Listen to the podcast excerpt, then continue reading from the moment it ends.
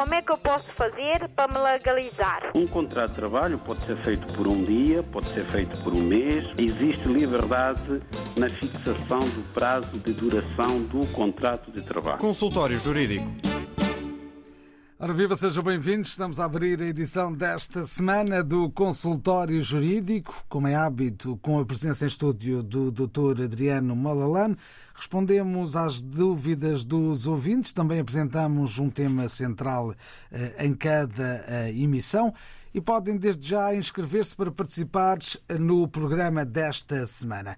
Os números de telefone são os habituais, eh, para quem está em Lisboa, 21 382 0022, 21 382 0022, ainda 21 382 0023 e ainda também o 21 382 0068. Quem está fora eh, de Portugal pode preferencialmente usar o WhatsApp 96 712 5572 00351, que é o indicativo de Portugal, e depois 96 712 5572. Podem deixar mensagem eh, oral ou escrita neste nosso eh, número habitual, 96 712 5572. Podem eh, também enviar e-mails para consultóriojurídico.rtp.pt. Ao longo desta hora, respondemos às dúvidas dos ouvintes.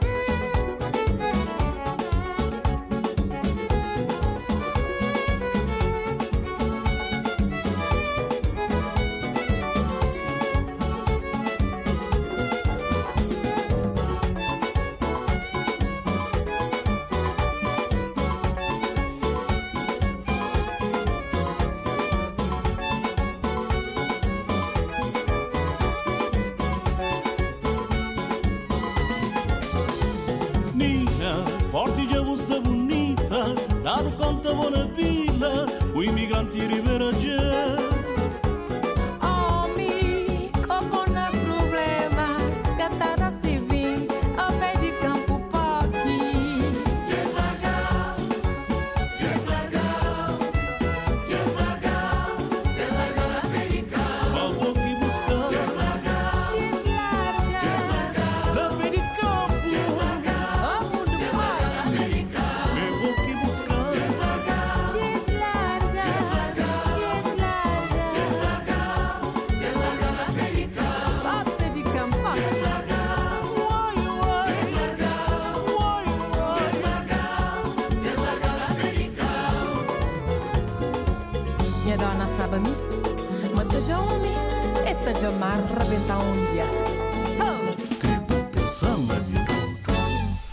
encontro de Mário Marta com Neuza na abertura da edição desta semana do Consultório Jurídico. Bem-vindo, doutores, ao nosso programa desta semana. E hoje falamos de condomínios ou de reuniões de condomínio. Pois bem, falamos de facto eh, das reuniões de, de condomínio que são obrigatórias nos termos da lei. Para se perceber eh, com algum rigor o objeto deste programa, é necessário primeiro falarmos da fonte que gera a obrigação ou existência de uma realidade jurídica chamada condomínio. O condomínio é uma figura jurídica que não aparece por acaso. Aparece no âmbito da propriedade horizontal.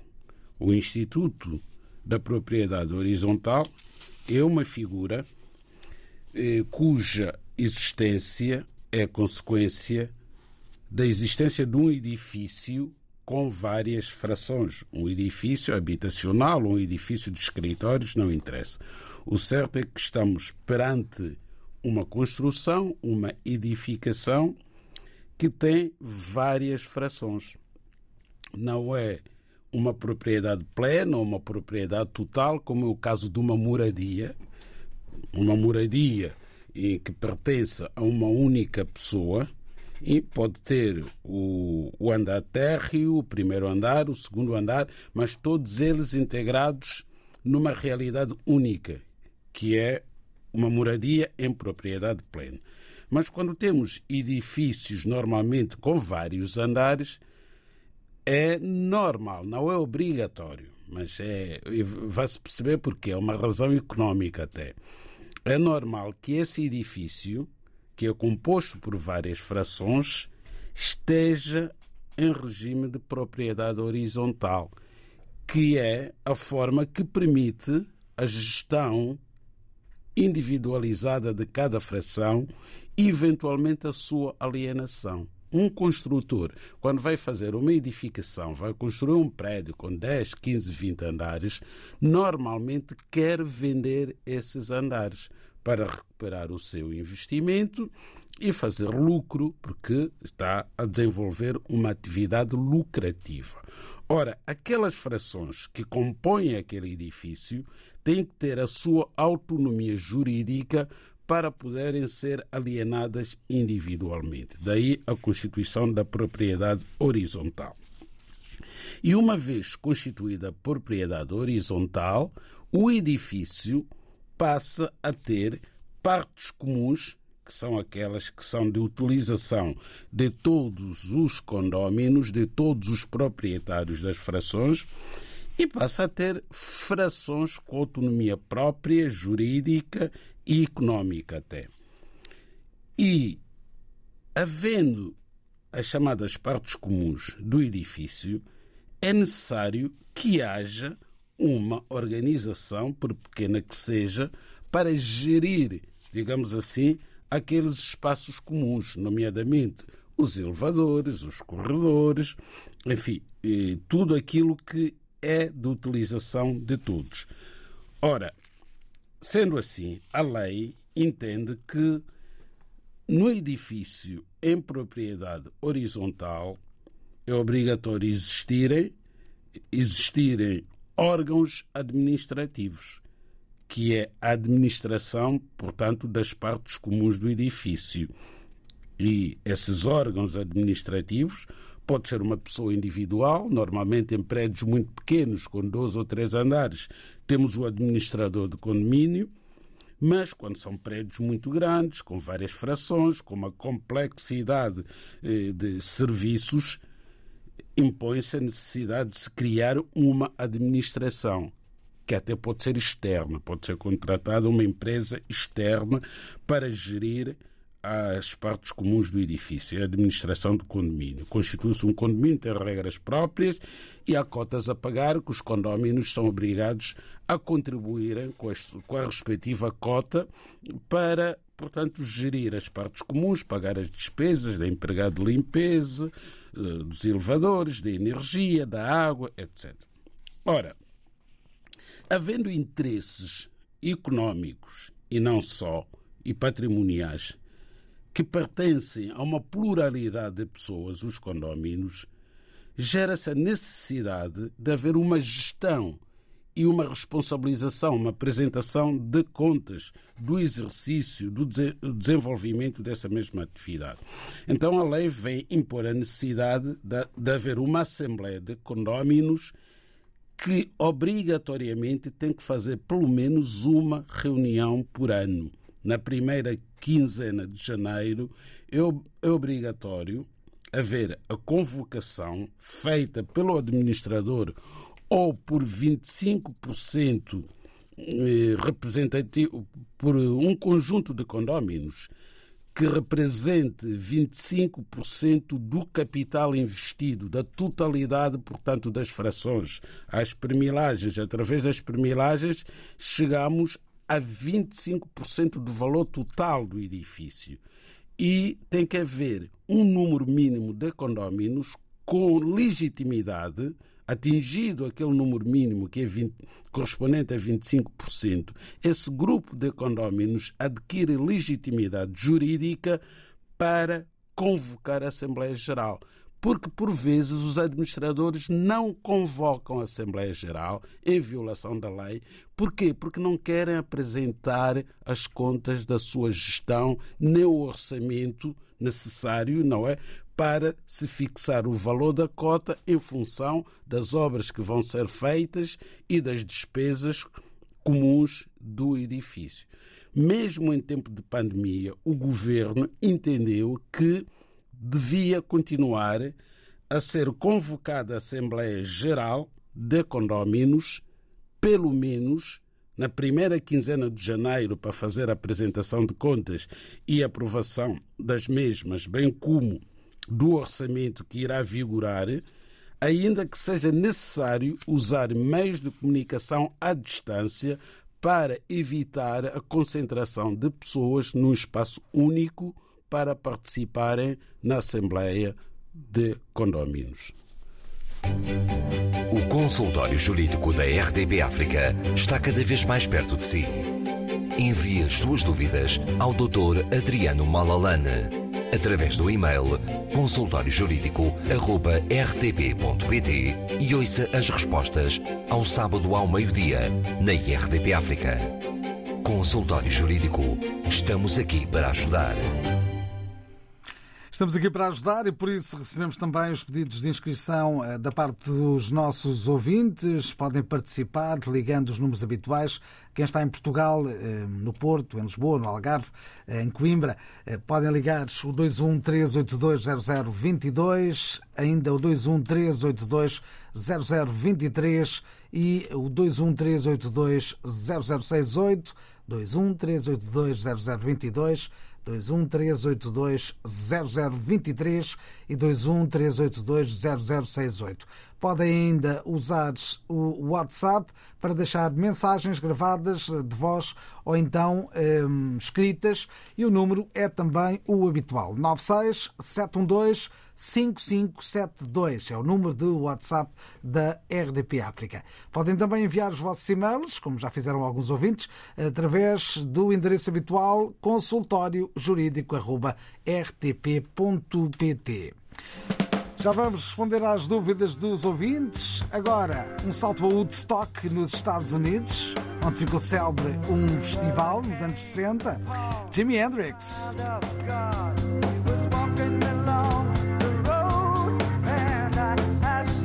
Where was he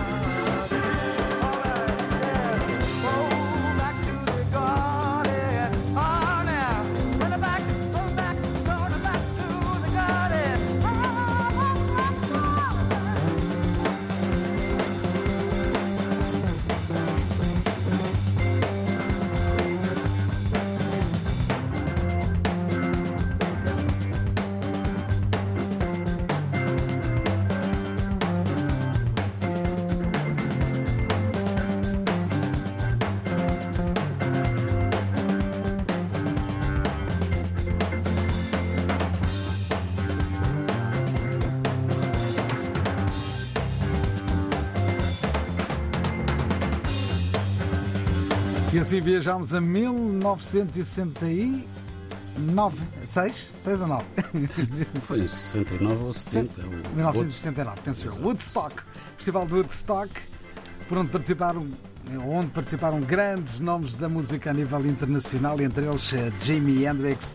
Eh, O tema está incluído em Both Sides of the Sky, um dos temas e um dos álbuns mais conhecidos da carreira de Jimi Hendrix. Emissão semanal do consultório jurídico, agora com as dúvidas dos ouvintes. Vamos em direto ao telefone, vamos conversar com o Sr. Dia Costa. Boa tarde, bem-vindo. Tá, tá, tá. Está em linha nesta emissão de hoje, bem-vindo à emissão. Onde é que nos está a ouvir? Obrigado, em perfeitas condições. Em perfeitas condições. Onde é que nos está a ouvir? Eu estou na Amadora, Casal da Mira. Muito bem. Então venha daí a sua pergunta. É, é assim, eu tenho uma dúvida de foro jurídico na área laboral. É, como é um assunto que está em justiça ainda, eu pronto, não queria expor-me assim. O que eu quero, antes, agradecer a vossa prestação ao serviço de- dos necessitados e pronto, o que eu queria propor ou pedir ao Dr. Malalane se seria possível eh, eu ter eh, um contacto pessoal com ela. Aqui o que fazemos é um programa público, ou seja, com toda a gente. De qualquer forma, se calhar genericamente, pode explicar o seu caso, sem entrar em grandes pormenores. Eu. Ou então, eu não sei. Mas não tem assim serviços de consultoria assim individual. Suponhamos que alguém tiver um problema. Não Claro pode que sim, mas neste momento estamos no meio do programa. Ah. E por isso os casos são contados aqui. Podem-se identificar as pessoas ou não, eh, se as pessoas não pretenderem ser identificadas. Mas trazemos Ah. os casos para, eh, em casos idênticos de outras pessoas eh, que possam ser respondidos. Tá É? bem, então, eu vou colocar o problema. Então eu diga. tenho um problema na área laboral. E pronto, foi-se ao julgamento e pronto, perdi a causa. Mas há recurso. Eh, tenho essa fase de recurso. O que eu gostaria de saber é se eh, nessa situação, aliás, a, a minha defesa é oficiosa, é oficiosa. O que eu gostaria de saber é se nesta fase, pronto, nessa segunda fase é possível eh, trocar de advogado. Muito bem, está colocada a sua questão. Muito simples, sem nenhuma complicação. Olha, obrigado por ter ligado, já lhe vamos responder. Pronto, agradeço. Muito obrigado também e muito bom dia. Obrigado. Doutor, está o caso. As pessoas têm sempre algumas reservas em colocar os casos muito pessoais eh, num programa de rádio. Eh, de qualquer forma, genericamente podemos responder a este senhor.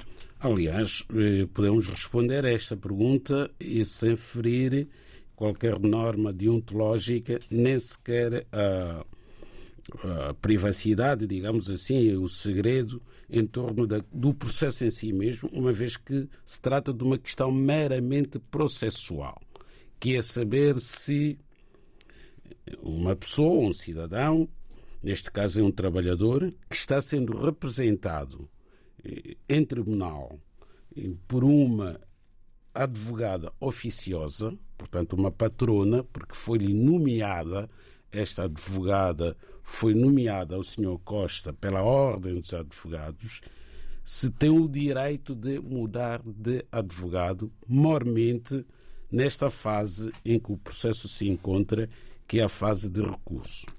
Ora bem, em Portugal, de acordo com a Constituição e com a lei, todo cidadão tem direito a constituir um advogado da sua escolha. Portanto, pode escolher um advogado para defender a sua causa em qualquer fase do processo, independentemente de, portanto, eh, o advogado que neste momento está a patrocinar o processo resultar de um pedido de nomeação à Ordem dos Advogados. Portanto, não está obrigado a manter o advogado oficioso que foi nomeada pela Ordem dos Advogados.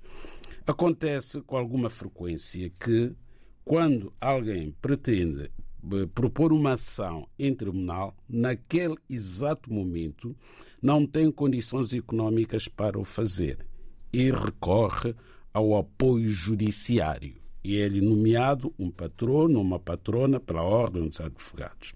O processo inicia-se e, a meio do processo, pode dar-se o caso de a pessoa entender que já tem condições económicas para contratar um advogado da sua confiança e pede automaticamente a, a dispensa do advogado oficioso e passa a ser representado pelo advogado que escolheu e que indicou ao tribunal.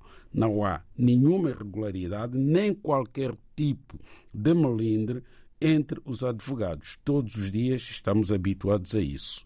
Portanto, não tem que ser um advogado contratado. Quer o advogado que a pessoa escolhe livremente, quer o advogado que lhe é nomeado pela Ordem dos Advogados, estão ao serviço da pessoa que representam. Portanto, essa pessoa mantém sempre a autonomia e a soberania sobre o seu processo. Se entender que aquele advogado tem que ser eh, dispensado porque quer constituir outro advogado, pode fazê-lo a todo o tempo.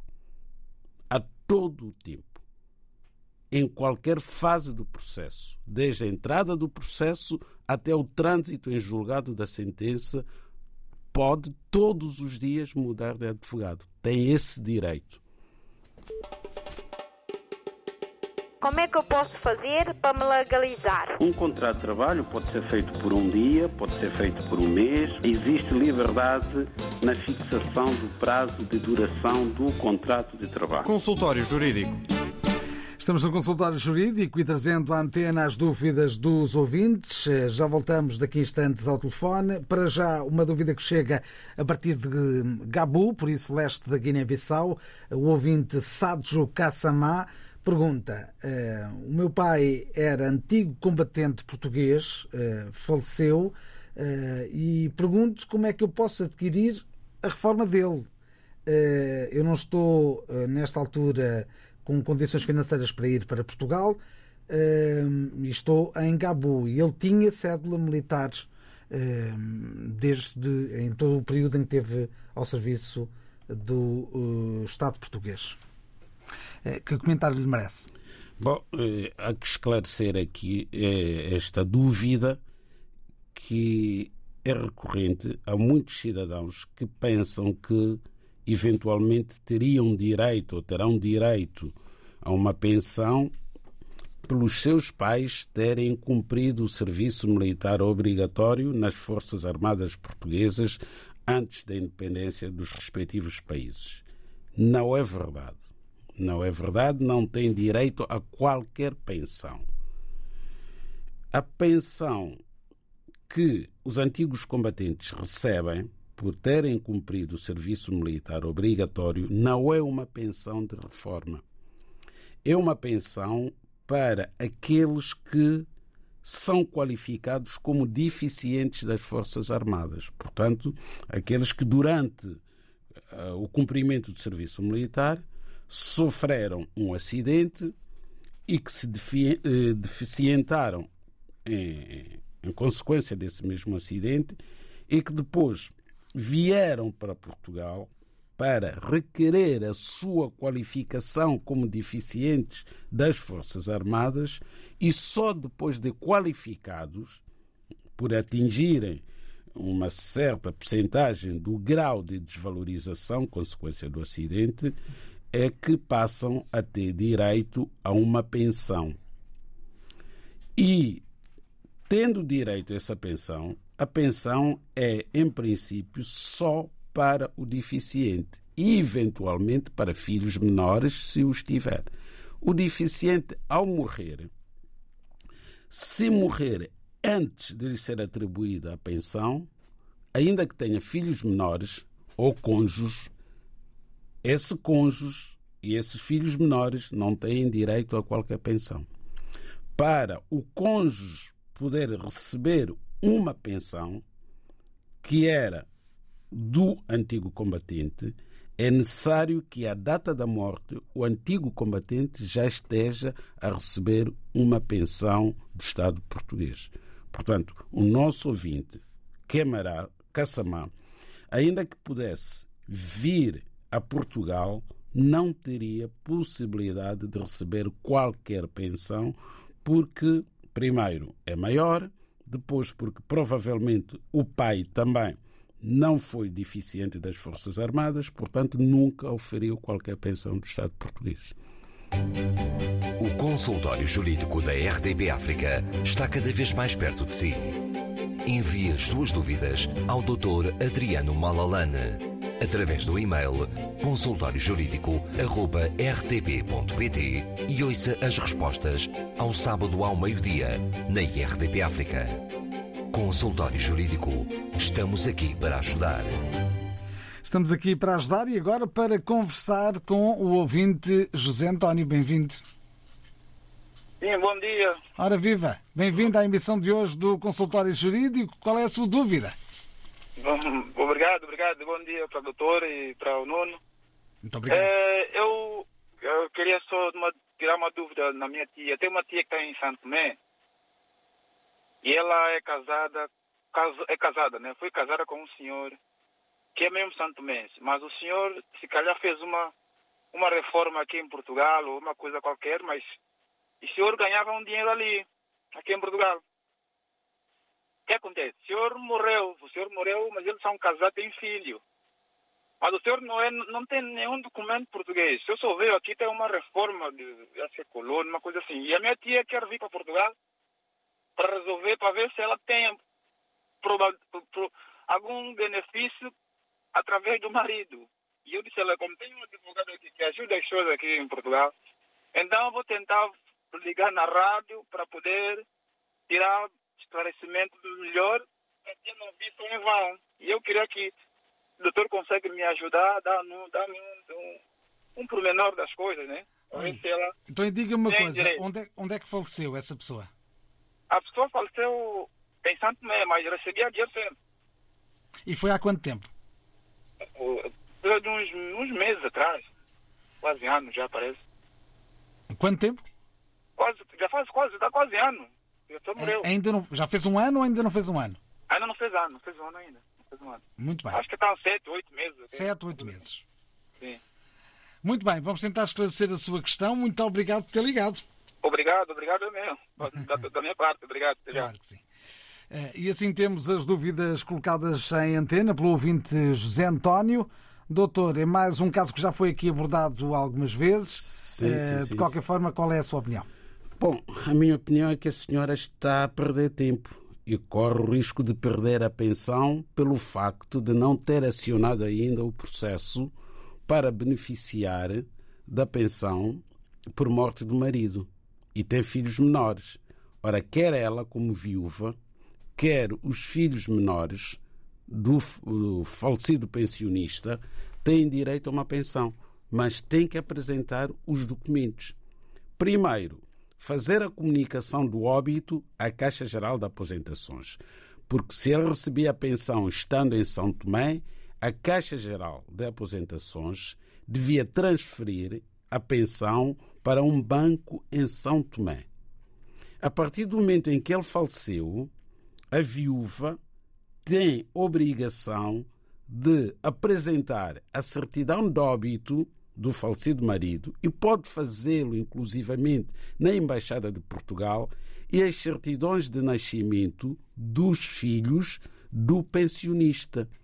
E requerer, mesmo na Embaixada, não precisa de vir a Portugal, na Embaixada de Portugal pode entregar esse expediente, a Embaixada falo-a chegar à Caixa Geral de Aposentações em Lisboa e, uma vez qualificada, passará a receber a pensão. Só que vai receber a partir do momento em que apresentar os documentos. Isto tem prazo. Passado um ano, provavelmente já não terá direito à pensão. Pode prescrever o direito à pensão. Portanto, tem que o fazer o mais rapidamente possível. E não custa nada. É só levar a certidão de óbito e as certidões de nascimento dos filhos e de casamento dela. Ou invocar a união de facto, caso não seja, não tenha sido casada com um falecido pensionista. Também continua a ter direito à pensão se provar que vivia com o pensionista, com marido e mulher, há mais de dois anos. Como é que eu posso fazer para me legalizar? Um contrato de trabalho pode ser feito por um dia, pode ser feito por um mês. Existe liberdade na fixação do prazo de duração do contrato de trabalho. Consultório Jurídico. Edição semanal do Consultório Jurídico aqui na RDP África com as dúvidas dos ouvintes e as respostas em tempo real eh, pelo jurista Adriano Malalane connosco ao longo desta hora. Eh, Agora contamos a história eh, de José Manuel Mendes de Tavares, cabo-verdiano, eh, que nos enviou um e-mail eh, para consultóriojurídico.rtp.pt. É outra das formas que usamos eh, para responder aos nossos ouvintes.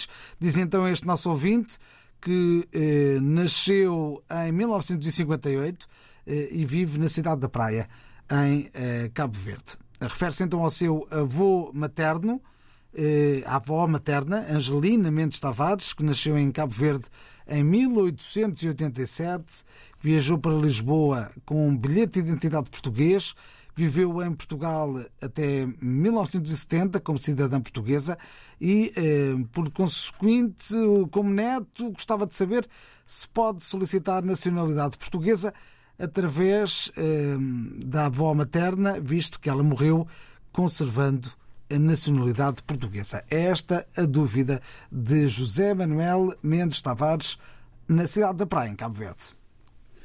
Pois bem, eh, o senhor Mendes Tavares tinha uma avó que nasceu em 1887 em Cabo Verde, depois veio viver para Portugal e faleceu em Portugal, onde viveu os últimos anos da sua vida em 1970, portanto, antes mesmo da independência de Cabo Verde, que só veio ocorrer em 1975, cinco anos mais tarde. Então, a avó do Mendes Tavares nasceu portuguesa e morreu portuguesa. E o Mendes Tavares, como neto desta senhora, pretende saber se tem ou não direito à nacionalidade portuguesa. Ora, a lei foi, de facto, eh, revista, houve várias alterações à lei da nacionalidade e há uma alteração muito importante que teve que ver com esta questão dos netos de portugueses. Importa esclarecer, antes de tudo, que tem direito de pedir a atribuição da nacionalidade portuguesa originária o Sr. Mendes Tavares pelo facto de ser neto de avó portuguesa. Os pressupostos legais da atribuição da nacionalidade portuguesa por neto de nacional português são os seguintes. Primeiro, ser neto de nacional português, e isso prova-se através das certidões de nascimento. Segundo, que esse nacional português não tenha perdido a nacionalidade portuguesa, portanto, tenha conservado a nacionalidade portuguesa. E a avó do Sr. Mendes efetivamente conservou a nacionalidade portuguesa, porque ao, ao morrer em 1970 em Portugal, morreu como cidadã portuguesa, porque ainda não havia cidadania cabo-verdiana. Assim respondida à questão do ouvinte José Manuel Mendes Tavares, a partir de Cabo Verde. O consultório jurídico da RDB África está cada vez mais perto de si. Envie as suas dúvidas ao Dr. Adriano Malalane através do e-mail consultóriojurídico.rtp.pt e ouça as respostas ao sábado ao meio-dia na RDP África. Consultório Jurídico. Estamos aqui para ajudar. Estamos no consultório jurídico e agora mais uma dúvida que nos chega através eh, do nosso número de WhatsApp 96712 5572. Pergunta-nos o ouvinte Luís Miranda o seguinte: gostava de saber se é correto uma pessoa que vai alugar uma casa à outra peça pelo menos dois fiadores que assinem o contrato de arrendamento. E se isto é aplicável no caso eh, de uma imobiliária. É essa a questão que é colocada por Luís Pois, Miranda.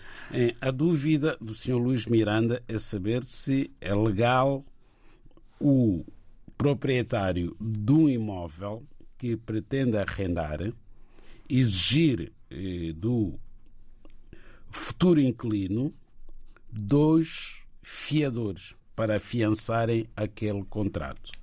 O facto de existir uma imobiliária pelo meio é irrelevante, não, não muda o- os termos da equação. A equação é muito simples.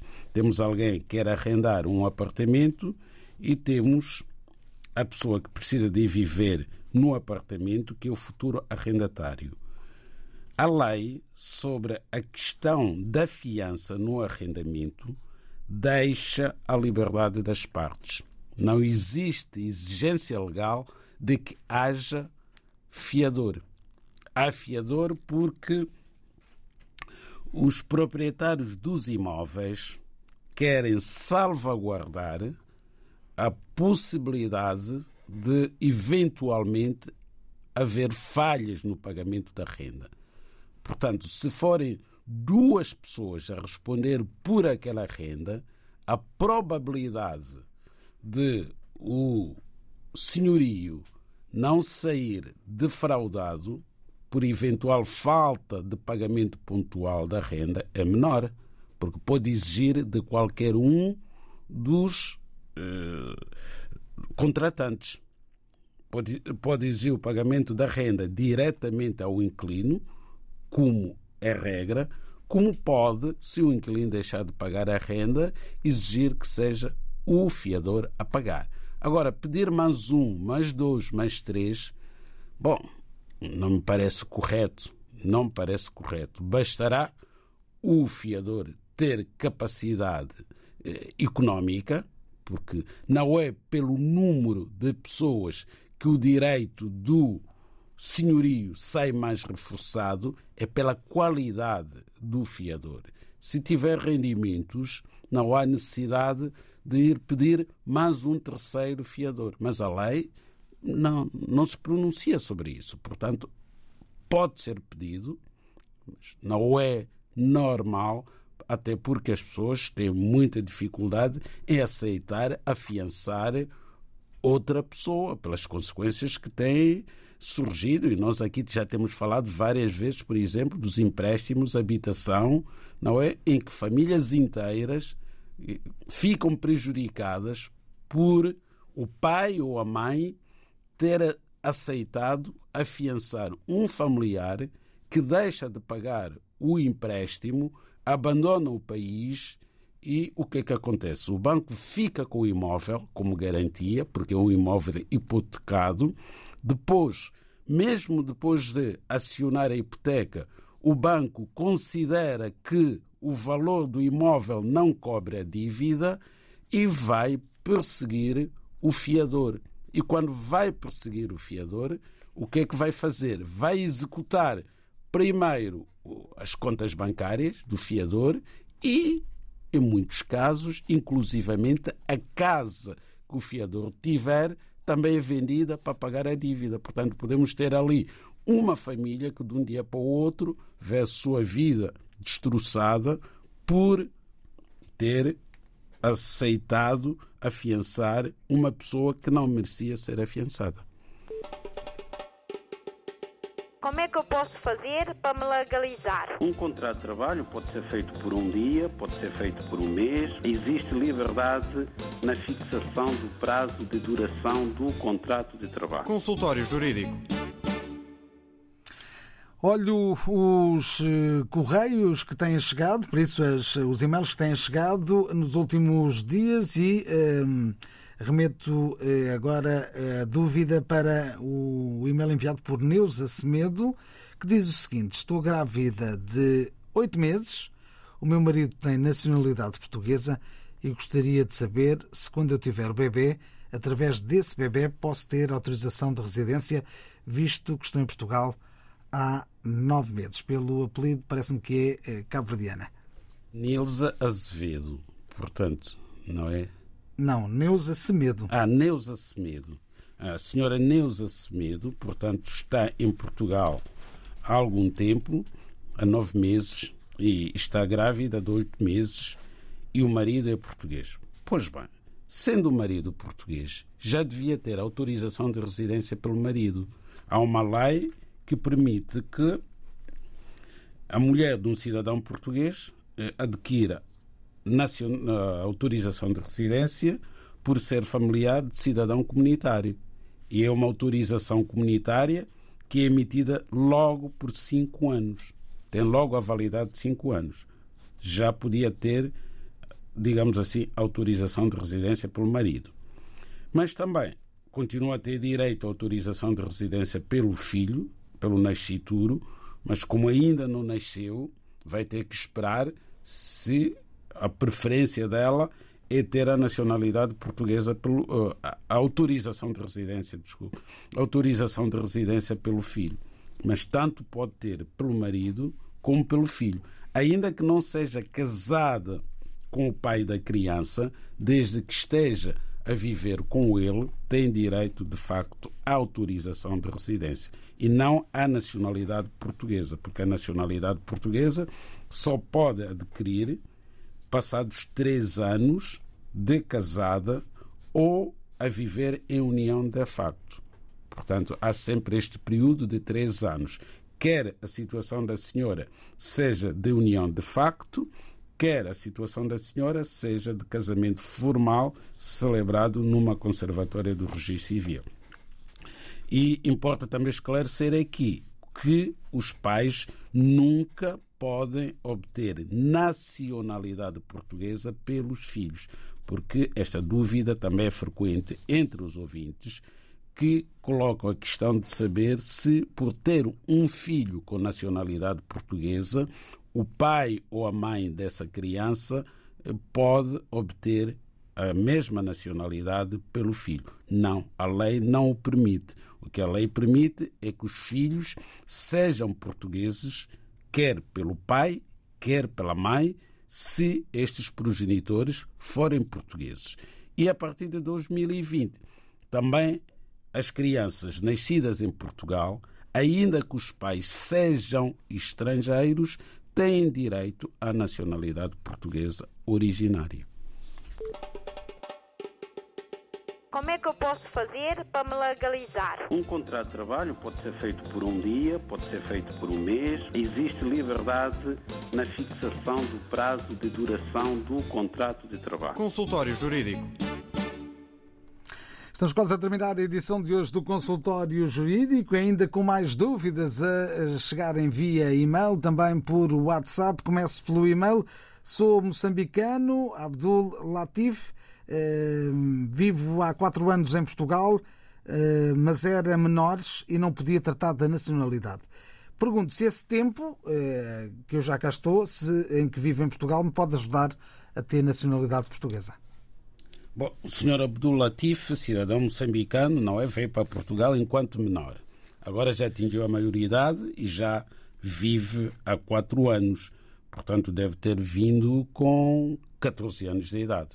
Com 14 anos de idade, vive há quatro anos e já é maior. E quer saber se pode aproveitar, digamos assim, este tempo em que residiu em Portugal, estes quatro anos, para efeito de nacionalidade. Bom, só pode aproveitar este período se, durante estes quatro anos, tiver vivido em situação regular no país, isto é, com autorização de residência ou com visto de longa duração. Há vistos de longa duração, um visto de estada temporária, que é dado por dois anos e que pode prorrogar por outros dois. Portanto, tem que ter um título. E se for, eh, por exemplo, um visto de estudante? Também permite, também permite. Tem que ter um título regular em Portugal. Pode ser como estudante, pode ser como acompanhante de um familiar, com visto de estada temporária, pode ser com autorização de residência. O que importa é que esteja a viver legalmente em Portugal há pelo menos cinco anos. Agora, se o Sr. Latif ainda não tiver autorização de residência, estes quatro anos não contam para nada só a partir do momento em que obtiver autorização de residência em Portugal é que vai começar aquele período de cinco anos necessário para a aquisição da nacionalidade portuguesa por naturalização. E vamos à última dúvida, eh, que é um esclarecimento que é pedido eh, pelo, pela nossa ouvinte, eh, Dália Manuel. Ela envia uma resposta a um pedido de nacionalidade que foi emitido pela Conservatória dos Registros Centrais e pede um esclarecimento em relação ao, ao texto. Eu vou ler uma parte desse texto e peço uma, uma explicação rápida, se possível. No âmbito do processo supra-referido, notifico Vossa Excelência que nos termos do disposto, do disposto no número 4 do artigo 32 do Regulamento da Nacionalidade Portuguesa, ehm, que tem eh, 20 dias úteis para se pronunciar por escrito sobre as questões suscitadas. E quais são?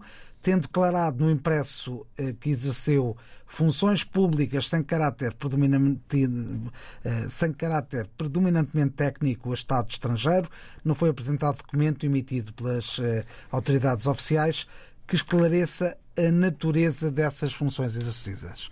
E é isso que está aqui na base da resposta que o não cumprimento do solicitado no ponto 1, que é, acredito que seja responder a esta questão, eh, não haverá, eh, haverá o indeferimento do pedido formulado. Pois, é, é muito claro, mas a senhora Dália Manuel tem necessariamente consultar um advogado. Não faz sentido. Se ela não percebe uma notificação tão importante quanto esta, que tem um prazo muito curto para a resposta, não procurar um advogado para explicar. Aqui tem a ver com o exercício de um cargo político, eventualmente, porque só pode se naturalizar português quem não tiver prestado um serviço a um Estado estrangeiro com caráter não predominantemente técnico. Por exemplo, um deputado, e já tem aparecido deputados dos países africanos a quererem ser cidadãos portugueses, não pode. Um ex-político, um ministro. Portanto, há uma incompatibilidade com o exercício de uma função para um Estado estrangeiro que não seja predominantemente técnica com a concessão da nacionalidade portuguesa. Um diplomata, por exemplo, não faz sentido vir a Portugal pedir a nacionalidade portuguesa. E assim estivemos no consultório jurídico desta semana. Como é que eu posso fazer para me legalizar? Um contrato de trabalho pode ser feito por um dia, pode ser feito por um mês. Existe liberdade na fixação do prazo de duração do contrato de trabalho. Consultório Jurídico.